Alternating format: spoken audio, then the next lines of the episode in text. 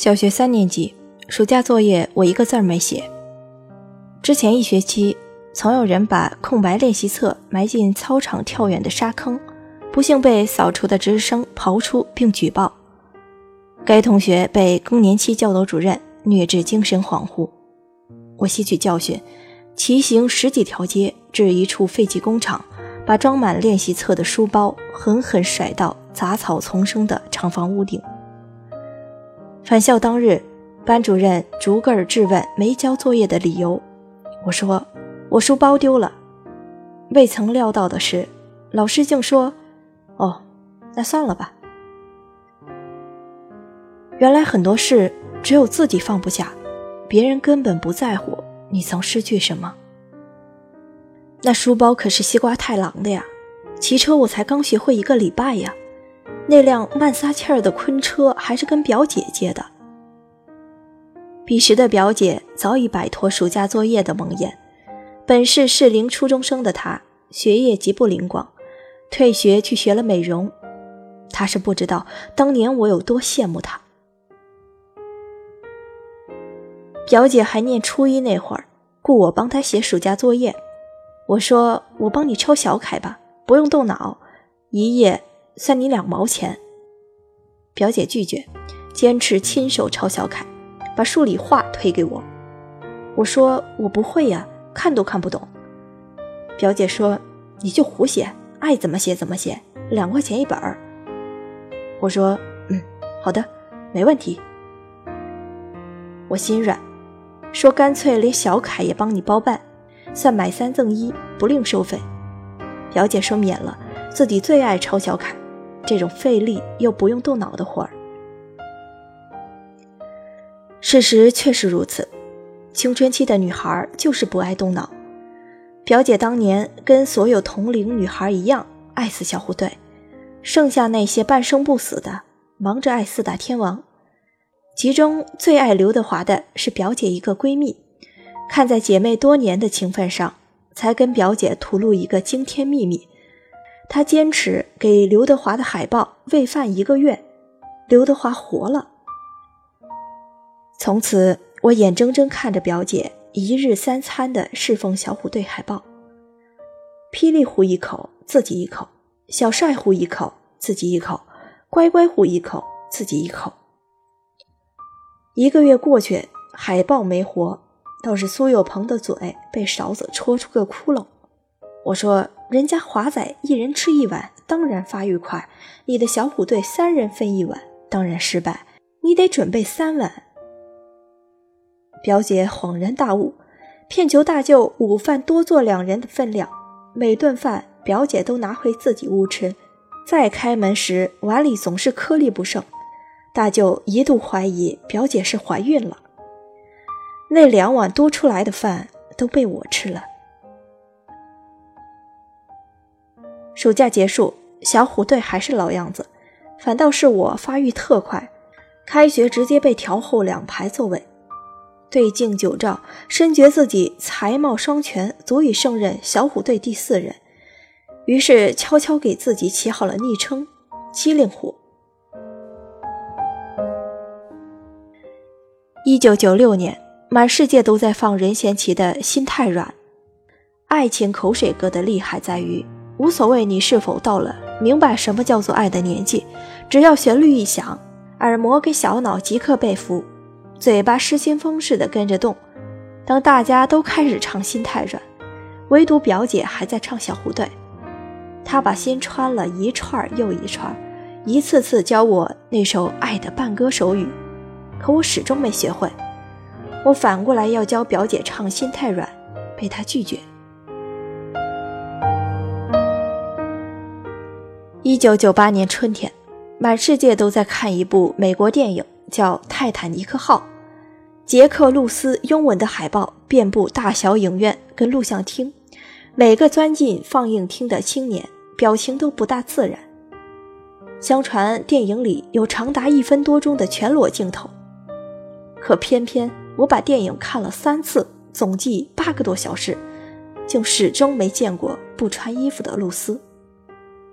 第一次，爸妈租碟在家看，露丝要杰克为她画画时，我爸说：“儿子，你下楼把垃圾倒了。”第二次，表哥租碟带对象偷偷来我家，露丝要杰克为他画画时，表哥说：“弟弟，你去厨房把我买的葡萄洗了。”第三次，我为避嫌，长途奔袭到离家两个街区的一家地下音像店，把杰克、露丝夹在中间，上下是霹雳贝贝和逃学威龙，拍上十块钱押金。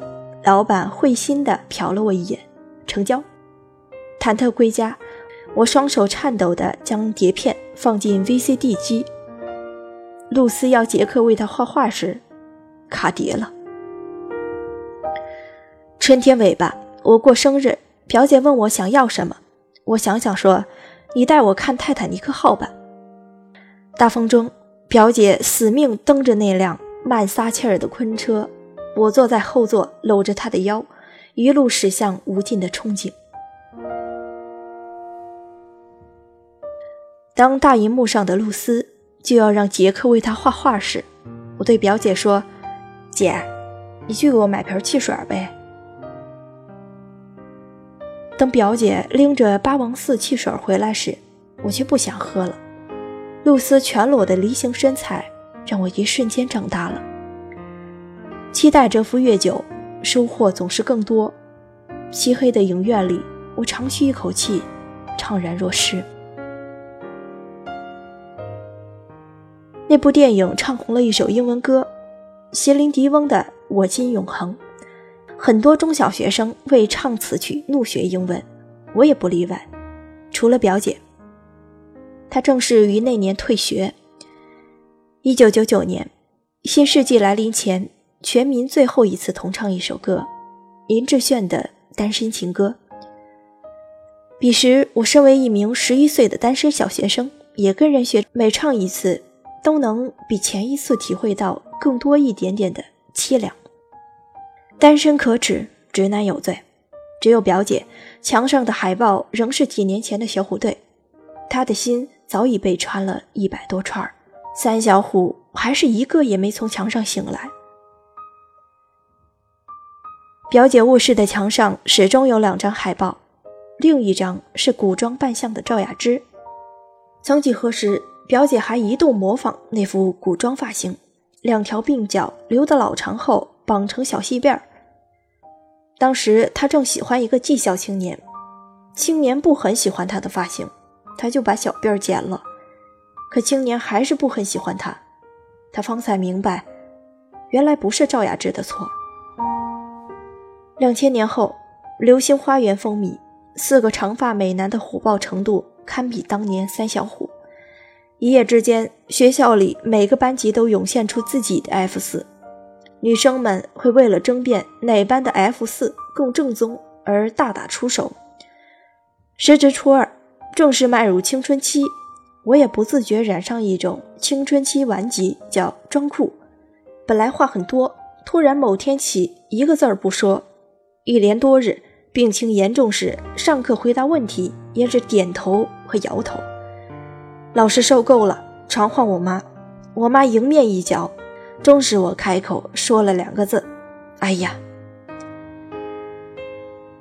表姐那两年已在美容界展露过人天赋，人生第一次找到自信，蒸蒸日上。有次她升职，请几个女同事唱 K，叫上我为活跃气氛。我到场一看，都是花枝招展的小姐姐，都是花枝招展的小姐姐，只有我一个男生，正在痊愈中的装酷病即刻复发。表姐说：“来，咱们姐弟俩合唱一首《爱》，伴着手语。”我说：“姐不要了，我不再是机灵虎了，我现在是花泽类。”小姐姐们笑了，说：“那就唱一首《流星雨》吧。”他们非要跟我合唱，可我不想，我坚持自己唱。我故意变换高低调，一人分饰四角，可唱着唱着，还是有人加进来，一会儿又加进来一个。终沦为大合唱，我心中升起无名火，因为合唱这种事儿违背了装酷的基本原则，于是悻悻离开，同时痛下决心，今后再也不唱这些口水歌了。也是从那时起，我正式告别了渴望寻求理解的年纪，开始了所谓孤独的成长。青春期对于大部分人，基本延续着同样一种生长节奏：最好全世界都懂我，最好全世界都不懂我，至少还有那么几个人懂我。直到成人后，逐渐明白，理解这种东西，不过是一群孤独嚷着要组合唱团，一开口才发现，原来每一位孤独都是一个独立的声部，每个生命都是沿着同方向的谱子前进，在永不相交的平行线上，唱着各自的口水歌。坚持唱小虎队，究竟至哪一年才罢休，无从得知。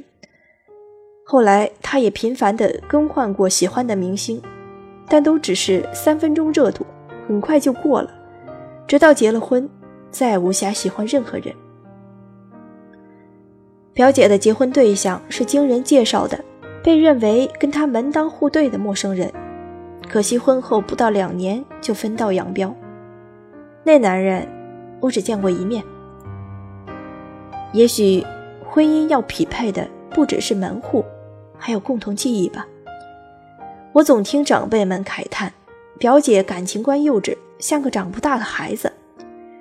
我猜表姐对爱情的记忆停留在了九十年代末，真正令她不满意的，大概是那个男人没能像许文强对冯程程一样对她吧。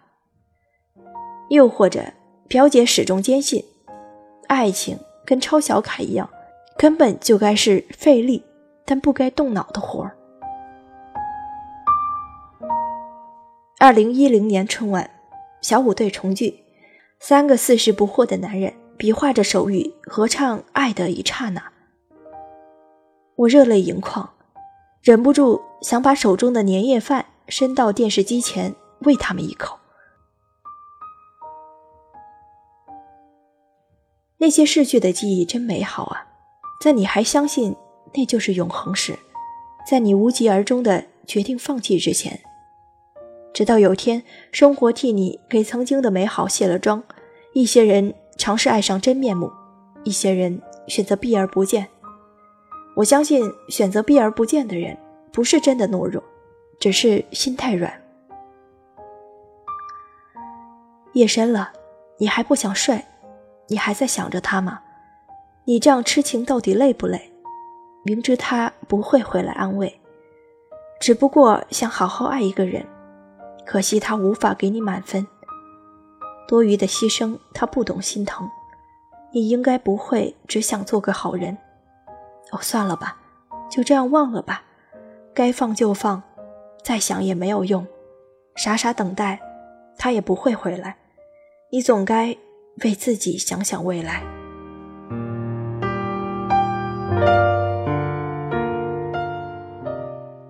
大概不会有比这更好的歌词了吧？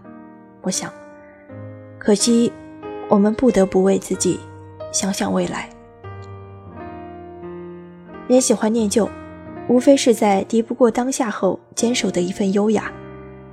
高瞻远瞩者总把目光留给明天，在他们那儿，快乐来自未知；可在念旧的人那儿，快乐来自失去。爱着那些没能实现的爱情，总叫人心欢；活在那些从未醒来的梦境，方能永生。念旧的人总是心软，也只有心软，才能让比爱情和梦更易碎的东西在心底安全着陆。真想跟表姐成功的演绎一次爱呀，可那复杂的手语是我永远记不下来的，如今恐怕连她自己都忘了。但我能清晰的记得，是那个十五岁的姑娘，在春风砥砺中猛蹬撒气儿自行车的背影，比春风还生动。